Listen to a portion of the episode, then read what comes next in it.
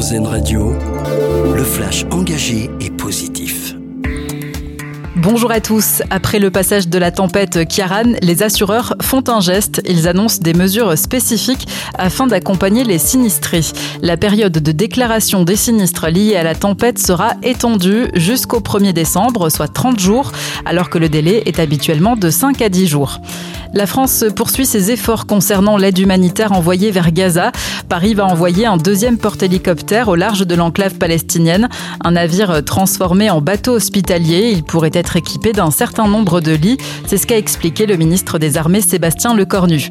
L'épidémie de bronchiolite continue de progresser en France. Le centre Val-de-Loire et le Grand Est passent en phase épidémique, rejoignant l'île de France, la Bretagne, la Normandie et les pays de la Loire, ainsi que la Martinique, la Guadeloupe et la Guyane. Rappelle donc des bons gestes pour protéger les bébés de la maladie, se laver les mains régulièrement, éviter d'emmener son enfant dans les endroits publics confinés, éviter les bisous et les passages de bras en bras pendant les réunions familiales préserver la santé mentale des plus jeunes. C'est ce que souhaite faire la plateforme YouTube. Elle va limiter certains contenus recommandés, ceux qui sont relatifs à l'apparence physique et destinés aux adolescents.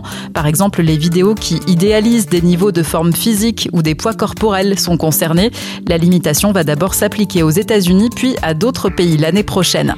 Il va permettre de soutenir les entreprises réunionnaises. Un fonds d'aide à l'investissement baptisé FAIR, sa création a été actée hier, 75 millions d'euros.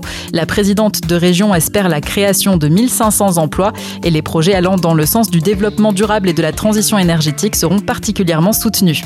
Enfin, notre dossier solution pour terminer, un lieu qui regroupe les différents acteurs de l'économie sociale et solidaire. Ça se passe à Strasbourg, un nouveau tiers-lieu appelé Kaléidoscope.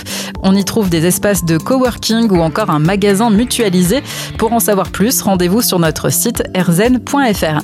Bonne journée à l'écoute d'Erzen Radio.